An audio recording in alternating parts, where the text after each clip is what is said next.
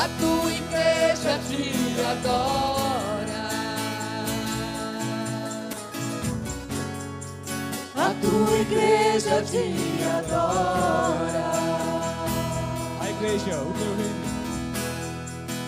Teu reino é sempre eterno, firmado em misericórdia,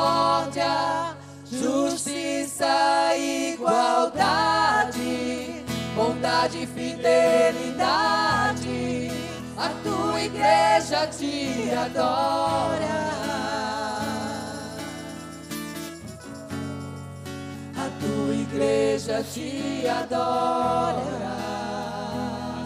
Aleluia, aleluia. Teu reino é sempre eterno, firmado em misericórdia, justiça e bondade e fidelidade. A tua igreja te adora. Aleluia. Aleluia. A tua igreja te adora. Aleluia! Aleluia! Querido Deus, nós te amamos, Senhor.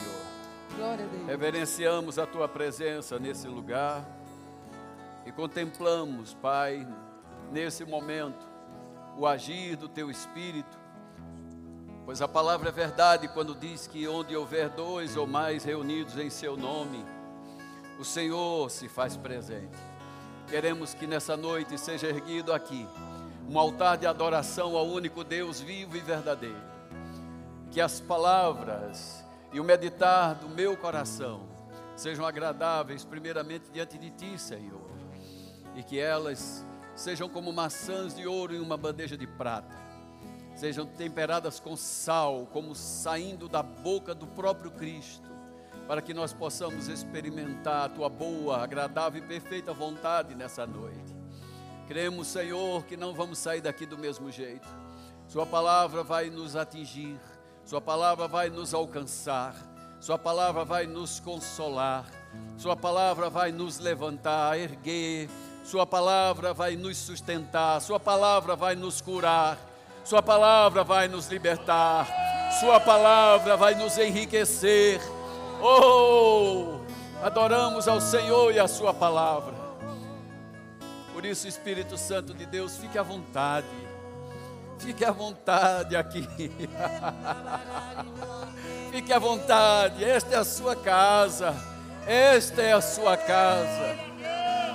Sinta-se à vontade, Espírito Santo. Oh, como é bom saber que o Senhor está aqui. Em nome de Jesus, nós já te rendemos a honra, a glória e o louvor. Em nome de Jesus. Todos podem dizer amém. Amém. E, amém. Vão se assentando, por favor. Muito obrigado a todos vocês da bandinha. Que coisa boa ter vocês, viu, queridos? Muito obrigado mesmo.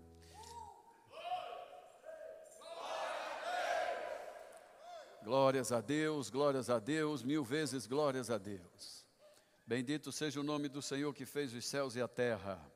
Glorificado e exaltado seja o nome daquele que vive e reina para todos sempre. O Senhor é bom, seu amor dura para sempre, e a sua fidelidade é de uma geração a outra geração. Testando o som, ok? Beleza. Vamos para a palavra do Senhor. Quero que todos vocês que têm uma Bíblia possam nos acompanhar. Abra comigo no Evangelho segundo João, capítulo de número 2. Vamos falar sobre as bodas de Caná da Galileia. Quero meditar com todos vocês a respeito desse texto rico, maravilhoso. Sempre que volto nesse texto, eu me encanto, eu sou tocado por ele, porque há muito que se eh, extrair, claro, evidentemente não se pode extrair de um tudo, porque a palavra, você viva, todos os dias ela se renova, mas o que Deus tem para nós hoje é o maná de hoje, amém? Eh, João, capítulo de número 2, verso 1 começa dizendo assim: Três dias depois, houve um casamento em Caná da Galileia, achando-se ali a mãe de Jesus. Jesus também foi convidado com seus discípulos para o casamento. Tendo achado, ou perdão, tendo acabado o vinho, a mãe de Jesus lhe disse: Eles não têm mais vinho. Mas Jesus lhe disse: Mulher, que tenho eu contigo, ainda não é chegada a minha hora.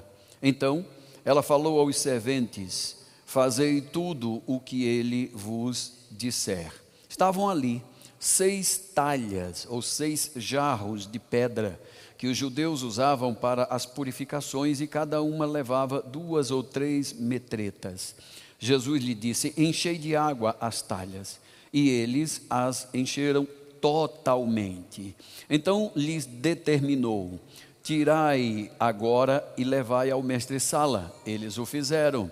Tendo o mestre-sala provado a água transformada em vinho, não sabendo de onde viera, se bem que o sabiam os, ser, os serventes que haviam tirado a água, chamou o noivo e lhe disse: Todos costumam pôr primeiro o bom vinho, e quando já beberam fartamente, servem o inferior. Tu, porém, guardaste o bom vinho até agora. Com este, deu Jesus princípio a seus sinais em Caná da Galileia, manifestou a sua glória e os seus discípulos creram nele. Louvado seja Deus. Amém? Esse texto, um pouco longo, irmão, mas é, necessário para a nossa meditação hoje à noite, nos leva a vários, a vários, vamos dizer assim, a vários temas que nós devemos observar, vários pontos que devemos observar. Primeiro ponto é que a Bíblia começa esse texto falando sobre casamento. Nós sabemos muito bem, irmãos, que casamento é um princípio divino, todo cristão deve saber disso, todo cristão deve defender isso. Casamento como sendo um princípio divino, Deus instituiu o casamento, não é que o casamento seja obrigatório, a Bíblia não diz que o casamento é, um, uma, é uma obrigação, né? o casamento é uma escolha, segundo a palavra de Deus, mas como uma recomendação divina, isso passa a ser um princípio. Então nós vemos que Jesus, ele vai, e eu quero usar mais uma vez essa palavra princípio, a Bíblia diz que ele vai principiar os seus milagres exatamente em um casamento. Jesus, irmãos, é um personagem extraordinário, porque ele é sempre mencionado em vários princípios. A Bíblia diz: no princípio era o Verbo, que é Jesus, e o Verbo estava com Deus, e o Verbo era Deus. Então, a Bíblia mostra Jesus muitas vezes como o princípio. Ele diz em Colossenses que ele é o princípio de tudo. Todas as coisas foram feitas por Ele, para Ele. Então, aqui Jesus está principiando um milagre extraordinário exatamente em um casamento. Eu acredito, irmãos, que isso aconteceu pelo fato de que Jesus está mostrando, irmãos, que ele vem para restabelecer todas as coisas para o ser humano. Quando Deus colocou o ser humano aqui na terra, nós vemos Deus é, promovendo uma cerimônia de casamento. Ele faz primeiramente o homem, depois faz as criaturas e diz a palavra de Deus que o Senhor olha para este homem e diz: Não é bom que ele esteja só, vou lhe fazer uma ajudadora, uma companheira. E aí, quando Deus traz esta companheira, Adão dá o nome a ela de mulher. Adão é quem dá o nome para aquela nova espécie, vamos dizer assim, que Deus tinha acabado de criar. Ele chama de mulher. E o que eu entendo é como um casamento, o pai trazendo a sua filha, entregando ao, ao, ao esposo, né? E essa, essa é a visão que eu tenho da palavra de Deus. Então, sabemos que no princípio Deus uniu um homem e uma mulher no sagrado laço de matrimônio ou de casamento, Todos nós sabemos, depois do capítulo 3 de Gênesis, que este casamento, ele foi bagunçado. Eu não quero, eu não quero aqui, irmão, levantar polêmica nenhuma, jamais gostaria de fazer isso, mas olhando para a palavra de Deus, eu fico imaginando como que ficou a vida de Adão e Eva depois que Adão acusa, vamos dizer assim, a, a noiva na cara do pai da noiva. Como é que fica um relacionamento desse? aonde o marido está agora expondo diante do pai da noiva, a falha é dela, foi o Senhor que me deu esse problema, foi ela que me causou tudo isso. Como, como que fica um relacionamento a partir daqui? Vocês conseguem entender isso, querido? A Bíblia diz: no princípio eles viviam em harmonia, vivia debaixo de uma bênção que o Senhor havia dado a ele, dado a, ele, a eles domínio, autoridade, havia governo, certamente havia um governo justo, né? um governo que andava em concordância, mas eu quero crer que depois disso, dessas acusações, depois dessas palavras duras, ditas assim sem pensar, certamente o casamento dali por diante de Adão e Eva não ficou muito bom. Amém? Eu, eu, eu não, não, quero, eu, repito, não quero levantar polêmica nenhuma, mas eu já vi uma pessoa falar que eles viveram ainda um romantismo maravilhoso fora do jardim do Éden. A Bíblia não diz isso, irmão, então nós não podemos ah, ah, conjecturar tanto. Amém? Mas o que eu quero mostrar, irmãos, é que depois da queda, nós vemos que há um desajuste em famílias, há desajuste em relacionamentos é, matrimoniais. Você lê na sua Bíblia, você vai encontrar que a partir do capítulo 3 de Gênesis, aí começa a bigamia, poligamia, né, e incestos, adultérios e tantas coisas, vem depois do capítulo 3, ou seja, a família vai sendo desajustada. Então, o que vemos aqui é Jesus aparecendo em um casamento. Isso me dá a entender que ele vem para restabelecer a ordem que Deus começou. Amém, amado? Ele vem começar onde o seu pai principiou. Vem num casamento. E aí eu quero falar hoje à noite, o tema para hoje à noite chama-se Um Milagre no Casamento. Amém? Um milagre no casamento. Então, o que, que vai acontecer? O desenrolar daqui, irmãos, vai nos levar a compreender o porquê nós temos que meditar nessa palavra e tirar exemplo dela, porque certamente ela nos mostra muitas verdades atuais. Bom, a Bíblia está mostrando para nós que Jesus, ele foi convidado a estar nesse casamento. A Bíblia mostra que a mãe de Jesus já estava lá. Alguns historiadores, alguns comentaristas bíblicos, eles dizem que provavelmente Maria era parente bem chegada dessa família que estava vendo o casamento, porque ela já estava lá. Mas Jesus, como já tinha discípulos, já tinha seguidores, ele já tinha uma vida independente da família, da mãe, do seu é, pai adotivo, então ele é, ele é convidado para este casamento. E aqui a Bíblia diz que a mãe dele chega, se aproxima e diz: Olha, o vinho acabou. Eu não sei se você sabe, mas é, é um princípio divino também para um judeu eles hospedarem pessoas em casa. É um princípio divino. A Bíblia mostra para nós, até no Novo Testamento, para nós praticarmos a hospitalidade.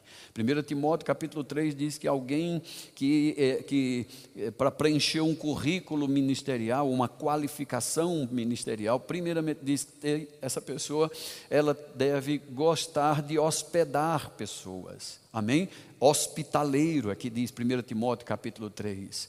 Apto para ensinar, governar bem sua casa, mas que goste de hospedar pessoas. Então, é um princípio desde o judaísmo. Você vê, por exemplo, Abraão à porta da sua tenda, meio-dia, olhando quem passa na frente, e aí Abraão chamando aquelas pessoas para entrar na casa. Não, não deixe de entrar na minha casa. Abraão conhecia esse princípio né, divino da hospedagem. Então, para um judeu hospedar alguém em casa e faltar vinho, seria uma vergonha. Seria uma mancha num casamento. É, é como começar um casamento sem uma bênção. O vinho representa tudo isso. Representa alegria, representa saúde, representa prosperidade, felicidade. É isso que o vinho representa. E faltar vinho em, um, em uma cerimônia de casamento, ou seja, no começo de uma nova família, seria uma desonra, uma, uma, uma fatalidade. E Maria corre até Jesus e fala: Olha, acabou o vinho, né? como que preocupada. A resposta de Jesus parece ser grosseira, mas não é. Também os historiadores bíblicos dizem que essa é uma forma mais educada de tratar a própria mãe, é chamá-la assim, mulher. Ok? Então Jesus não está destratando, porque a nossa linguagem portuguesa parece que, que ele estava fazendo isso, mas não estava, ele estava tratando ela da forma mais honrosa possível. Agora, nós devemos observar também o que Jesus disse: que tenho eu contigo pois ainda não é chegada a minha hora. Algumas vezes você vai ver Jesus mencionando isso. Ele dizendo: Não é chegada a minha hora. Os irmãos dele disseram para ele: Olha, se você faz os milagres que dizem que você faz, por que você não sobe aí para Jerusalém? Vai te mostrar a teus discípulos. E Jesus diz para os seus irmãos em casa: diz, A minha hora não é chegada. A de vocês é todo o tempo. Então Jesus nunca fez nada, presta atenção, irmão, ele nunca fez nada sem estar em ordem com o tempo que Deus havia determinado para ele fazer as coisas.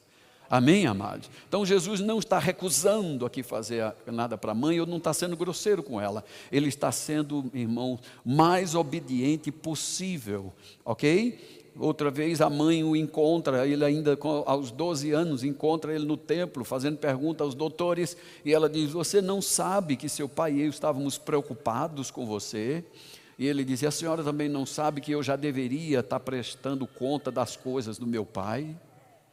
Não era, aquilo não era desonroso, irmão. Na realidade, Jesus estava dizendo: nessa idade de 12 anos, a senhora sabe bem, juntamente com meu pai, que eu, com 12 anos, já tenho responsabilidade de um adulto.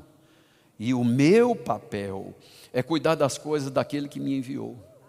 Amém, irmãos? Então, olhando os detalhes na Bíblia, nós vamos vendo então que Jesus, de repente, a Bíblia diz que eh, Maria diz para aqueles que estão do lado dos serventes diz: faça tudo o, o que ele vos ordenar.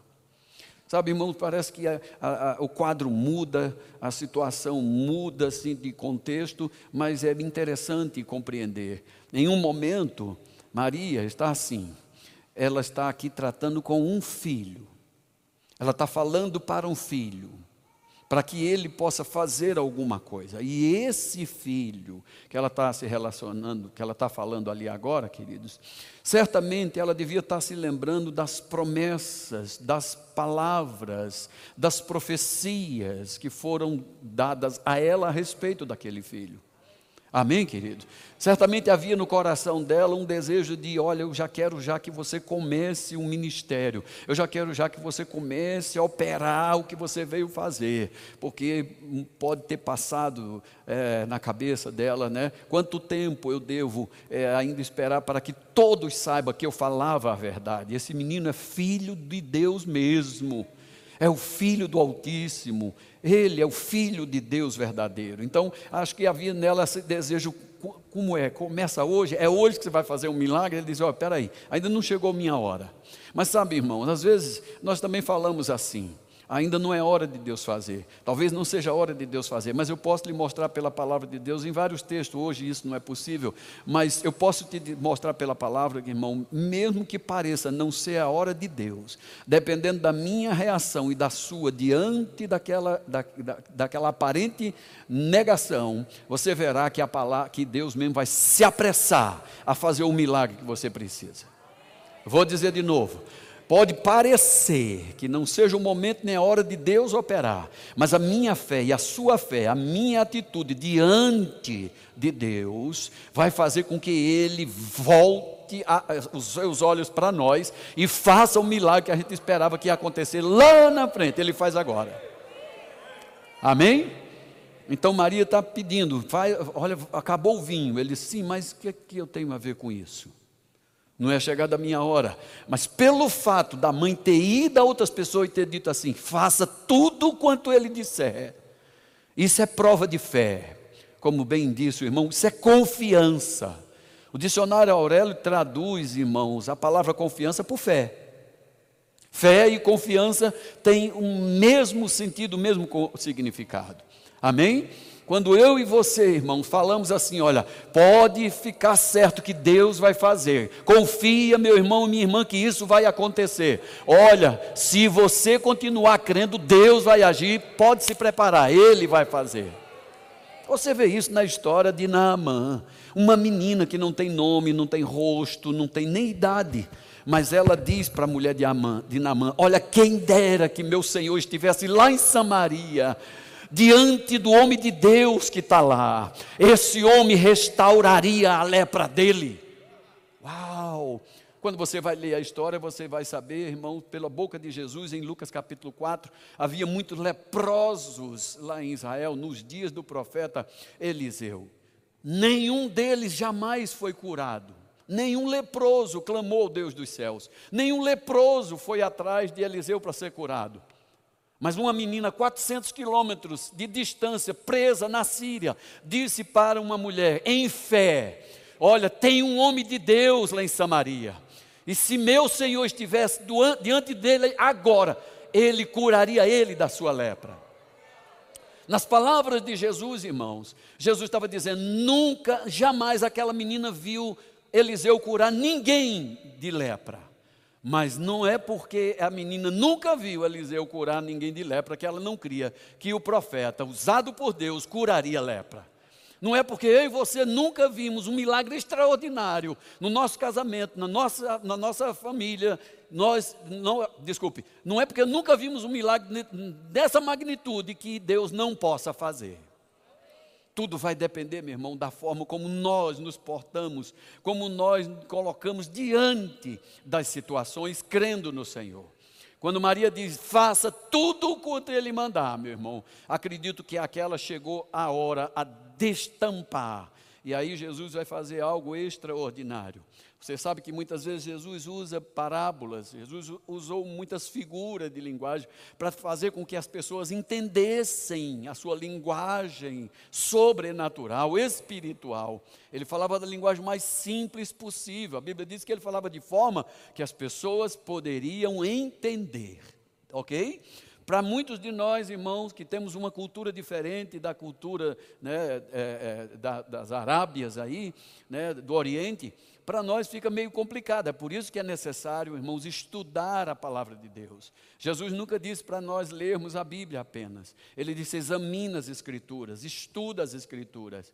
Eu amo, irmão, a escola Rema. Eu sou suspeito em falar do Rema, porque eu estudei no Rema em 93, 94, me formei em 98, já comecei a dar aula, e de lá para cá nunca fiquei um ano sem ministrar, sem dar aula no Rema. Então sou suspeito em dizer: vem para o rema que vai mudar a tua vida. Mas eu continuo insistindo em dizer: venha para o rema, vem remar conosco, irmãos. Se o rema tem mudado a vida de milhões de pessoas a cada ano, é um número maior e crescente de escolas abertas, de pessoas sendo transformadas. O testemunho maior que você pode ouvir de alguém que fez o rema é a própria vida dessa pessoa. Amém? Os meios de comunicação não vão aí falar para você, vai estudar no rema, mudar a sua vida. Procura alguém que fez o rema, que entendeu o que é o rema, que abraçou realmente a visão do rema, e você verá que essa pessoa realmente mudou. Amém? Então, quando você vem estudar numa escola como essa, que modéstia à parte é um dos maiores centros de treinamento bíblico do mundo, nós não apenas estaremos, irmãos, lendo a Bíblia ou escolhendo versículos que possa provar alguma, vamos dizer assim, a nossa é, doutrina ou apenas a nossa forma de pensar. Não, nós esprememos a Bíblia de uma forma que nós vamos tomar o suprassumo dela.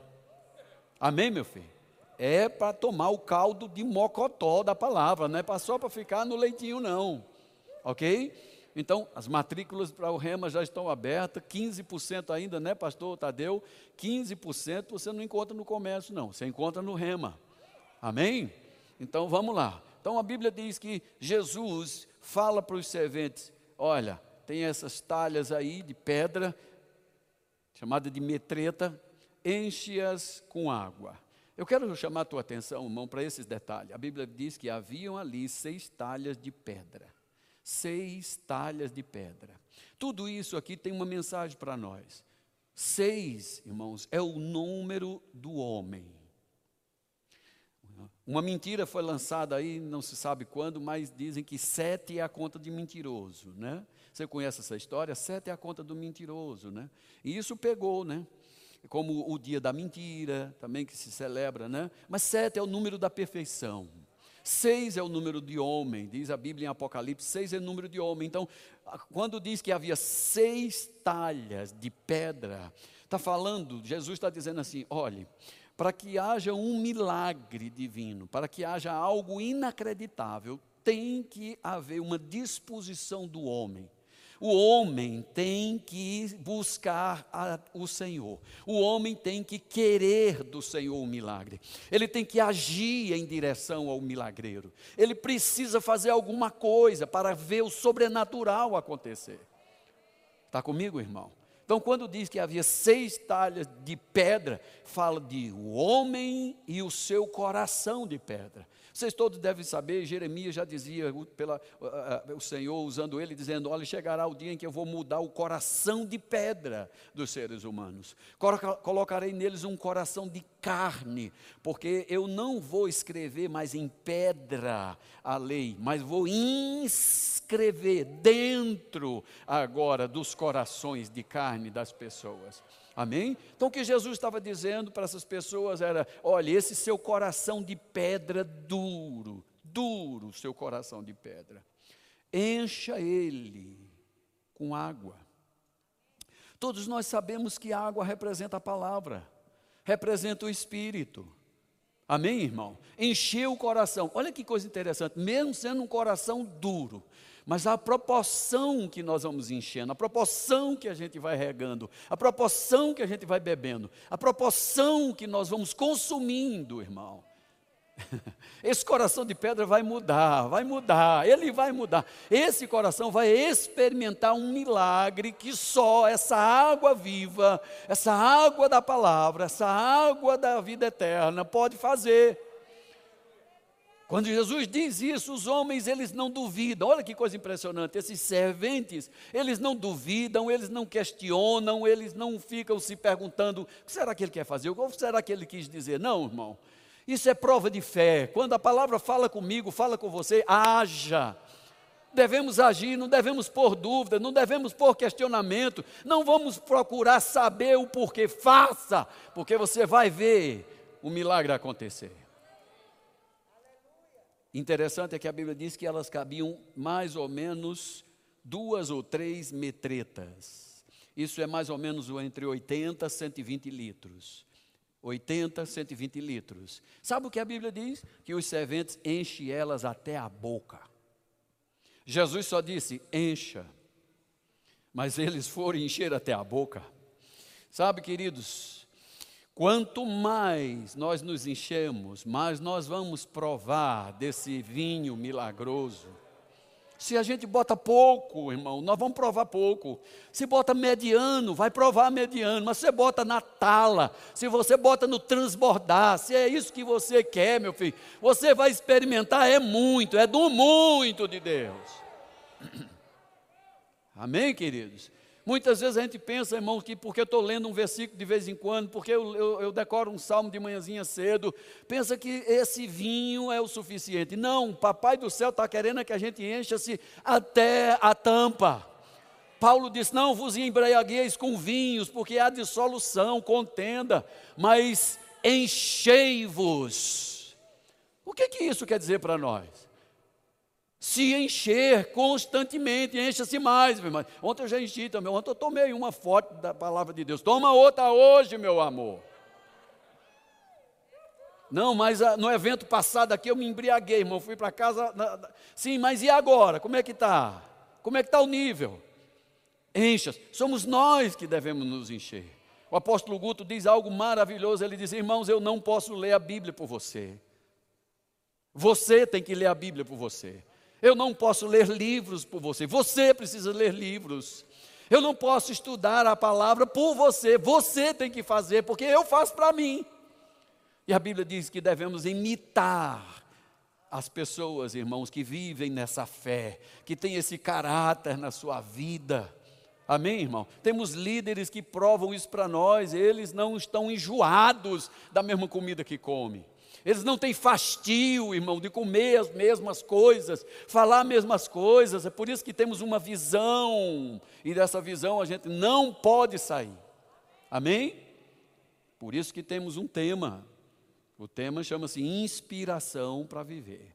Qual é a nossa inspiração? A palavra de Deus. Amém? Qual é a nossa inspiração? Os líderes que nós temos. Pessoas de caráter, pessoas que têm vivido, como dizem nossos irmãos pentecostais, pagado o preço, irmão, para ter uma vida ilibada. Amém? Então vamos lá. Aqui a, Bíblia está mostrando mais uma vez para nós que estes homens, irmão, eles foram além, eles fizeram além do que foi pedido. Amém, irmãos? E é isso que nós devemos fazer com a nossa vida de casado, com o no, nosso relacionamento. A Bíblia está mostrando para nós, irmãos, que Jesus vai dizer agora: tire-a agora e leva para o mestre-sala. E eles o fizeram. Tendo o mestre-sala provado a água, transformada em vinho, verso 9, não sabendo de onde viera, se bem que o sabiam os, os serventes que haviam tirado a água, ele chamou o noivo e lhe disse: Todos costumam pôr primeiro bom vinho, e quando já beberam fartamente, vão servir o inferior. Tu, porém, guardaste o bom vinho até agora. Eu gosto dessa passagem demais, querido, porque Deus falou fortemente comigo essa semana e eu falei para minha princesa, eu vou pregar exatamente isso aqui. Porque devido a algumas situações, né, particulares e, e tudo mais, eu comecei a ficar calado em casa, ficar triste. E eu venho de uma família que é muito brincalhona, muito extrovertida, e a, a esposa começava a dizer: é, Você está você tá esquisito, rapaz. Não, não estou não. Como não está? Só o jeito de responder que não estava já estava, né? E eu disse para ela: eu vou meditar e vou pregar exatamente sobre isso. Sobre não deixar acabar o bom vinho no casamento. Não deixar acabar o bom vinho no casamento. Como já disse, irmão, vinho representa alegria, representa, irmão, felicidade. Vinho representa saúde. Amém? E o vinho no casamento, escuta, olha o que, olha o, que o, o mestre Sala falou, disse assim, ei, todos costumam beber o melhor vinho no princípio, mas depois, sabe, depois de um tempo, aí agora começa a beber só o vinho inferior. Sabe que nosso casamento, irmão, não foi projetado por Deus para a gente estar tá bebendo um vinho inferior? Sabia que nosso casamento não é para estar tá bebendo um vinho qualquer aí, aguadozinho? mas que esse, esse, essa instituição chamada casamento ou matrimônio deve ser assim: é o, é o primeiro vinho, aquele vinho mais saboroso, aquele mais desejado, aquele mais atrativo, aquele que nós tínhamos assim vontade de querer mais. Olha, eu provei do vinho ontem, hoje eu estou doido para provar de novo. Esse tipo de vinho deve estar constantemente, permanentemente, irmão, sendo servido no nosso casamento, na nossa família. A alegria de estar junto, a alegria de compartilhar as coisas, a alegria, irmão, de projetar ah, coisas, de, de, de olhar para frente juntos. Não, não é para correr um e o outro ficar atrás, não pode. Estão comigo, queridos?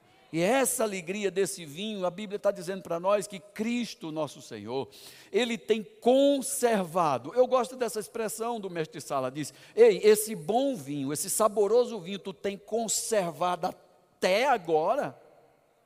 Isso mostra para nós, irmão, que esse vinho saboroso do casamento do início, do princípio, não é para aguar, não é para ficar minguado, não é para ser bebido apenas de ano em ano, não, em comemoração de aniversário, de alguma data, não, é todo dia, todo dia. Leia o livro de Cantares quando chegar hoje à noite, vocês casais que estão frio. Leiam, leiam, cada um lá no seu quarto, mesmo que esteja assim, lê para você ver se não vai pegar fogo depois. Porque lá diz: Olha, eu, eu, eu me embriago com os teus beijos, bebo das tuas fontes. É isso que a Bíblia diz: amor constante na, no casamento. Às vezes se pensa, rapaz, já estou tão velho, já está tá, né, barrigudo, careca, cheio de, de, sei lá, de pelanca. Ah, eu lembro, eu lembro do meu, meu irmão caçula, o pastor Serginho Brito, a esposa vestia um vestido e chegava para ele e dizia, amor, essa está bom para ir para a igreja? Ele dizia, tá, minha querida. Dizia, Acho que não está não, você não deu atenção, aí voltava a vestir o outro. E esse aqui? Aí ele dizia, tá bom, minha filha. Não, tá não, porque desse jeito. Aí vestia o outro. Aí disse, e esse agora? Minha filha, tá, tá ótimo, vamos, amor. Aí falou, não, porque olha meus pneuzinhos. Aí ele disse, minha filha, todo avião tem pneu. Essa alegria, irmão, essa forma carinhosa, essa forma de brincar com sua esposa, isso não passou não, de moda não. Está comigo, irmão? Não passou de moda. Tem pneu? Faz uma brincadeira com esses pneus aí, meu. Fala, tá cheio os pneus, hein? Nossa, tá legal. Eu, eu, eu costumo dizer, mas Deus do céu, eu falo, meu Deus foi tão generoso comigo, Deus tirou uma costela de mim e me deu uma picanha. Ele tirou uma costela, trocou por uma picanha. E a picanha que ele me deu ainda vem com a capinha de gordura. Pense numa delícia. Ou você pode gostar de picanha sem gordura. Eu gosto, com uma gordurinha. Amém? Brinque, meu filho, brinque. Não brincava quando era mais novos, mais jovens. Com tudo ria, não era? Ria sem, sem, sem ter até graça. Então, bebe desse vinho da palavra. Beba desse vinho todos os dias. Saiba, vou dar um, um, um recado aqui, e eu, eu quero deixar isso bem claro. Tem casais, irmãos, que só depois que as coisas começam a ficar ruim é que eles vão chamar Jesus de volta para o casamento. Mas ele já devia estar lá desde o primeiro dia que nós nos juntamos. Ele é um convidado que a gente não pode deixar ele ir embora. Amém, querido? Nós deveríamos todos os dias, não por incredulidade, mas todos os dias estar cantando a música daqueles irmãos do caminho de Emaús. Fica, Senhor, mais um pouquinho. Não vá sem eu antes lhe falar.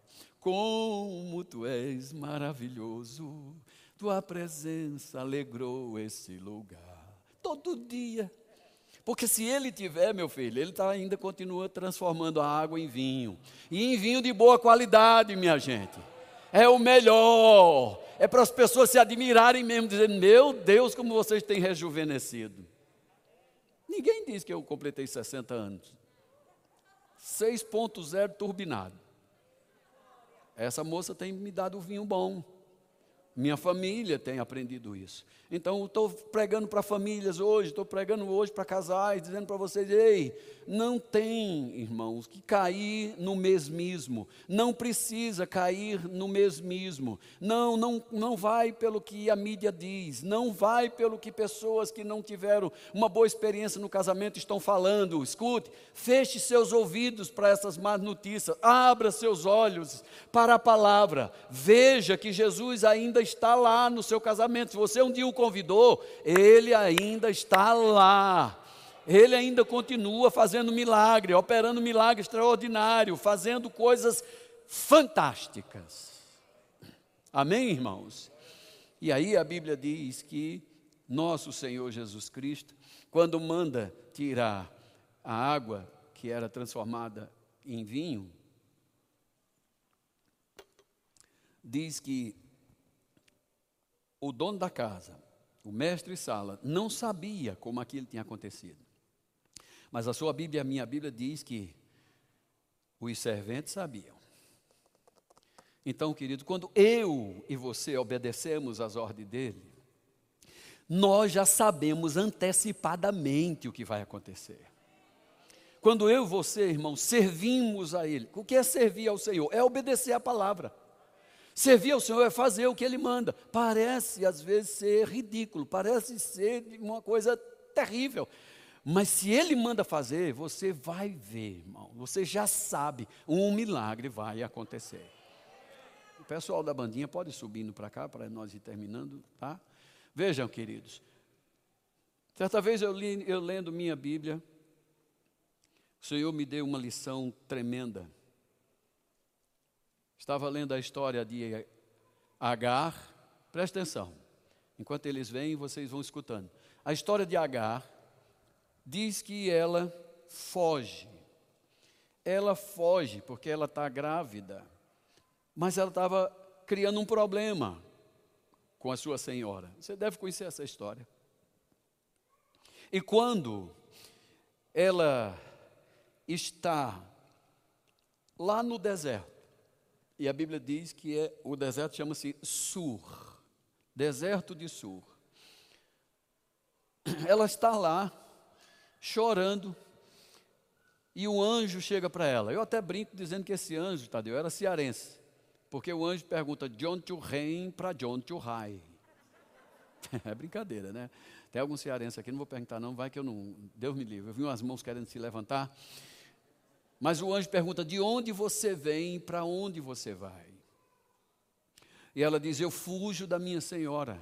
Quando ela diz: Eu fujo da minha senhora, eu, eu, eu, parei a leitura e fiquei pensando: pronto, o anjo vai dizer para ela: muito bem, você se arrependeu, né, você confessou o seu pecado, então vamos embora, vou levar você para outra cidade, vou colocar você com outra família, a gente começa uma coisa nova daqui. Não, de repente o anjo disse assim: volte e se humilhe diante dela. Olha, irmãos, eu vou dizer uma coisa para você: essa é uma das coisas mais difíceis para o ser humano. É pedir perdão, é pedir desculpa, é se humilhar. Preste atenção agora nisso que eu vou dizer. Quantas às vezes a gente escuta a palavra humilhai-vos debaixo da poderosa mão de Deus, porque no devido tempo ele vai te exaltar. A palavra humilhar ali vem do grego humus. Se você sabe o que é humus, pessoas que lidam com planta, que tem chácara, fazenda tal, sabe que humus é adubo. E para que serve adubo? Para que serve adubo? Para fazer planta crescer. Só se coloca adubo em planta que você quer ver crescer. Quando a Bíblia diz humilhai-vos, o que Deus está dizendo é promova o outro, faça o outro crescer. Na nossa linguagem, humilha, a humilhação, distorceram para nós, é vergonhoso, isso é humilhante. Vou ter que pedir perdão, desculpa meus, meu cônjuge, pedir desculpa a quem eu feria, meus filhos. Isso é humilhante. Não. Você, tá, você vai experimentar crescimento. Você vai experimentar crescimento. Você vai, vai ser alguém que Deus vai voltar os olhos para você.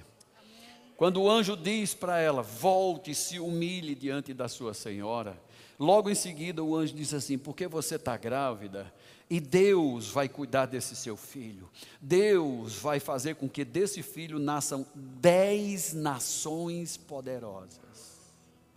Ouviu isso, irmão? Por causa de uma atitude. Por causa de uma atitude, Tadeu. Se nessa noite, querido, você, marido ou mulher, você, filho, tem alguma coisa travada com seu pai, com sua mãe, ou você, marido, tem alguma coisa travada com sua esposa, essa é uma boa hora para você se humilhar, se transformar em strum, adubo, para você fazer com que o outro cresça. Alô?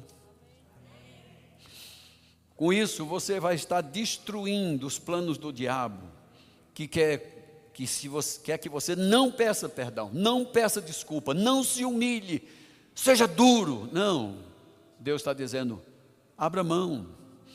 Lembre-se de Jesus Cristo que disse: Aprenda de mim, que sou manso e sou humilde.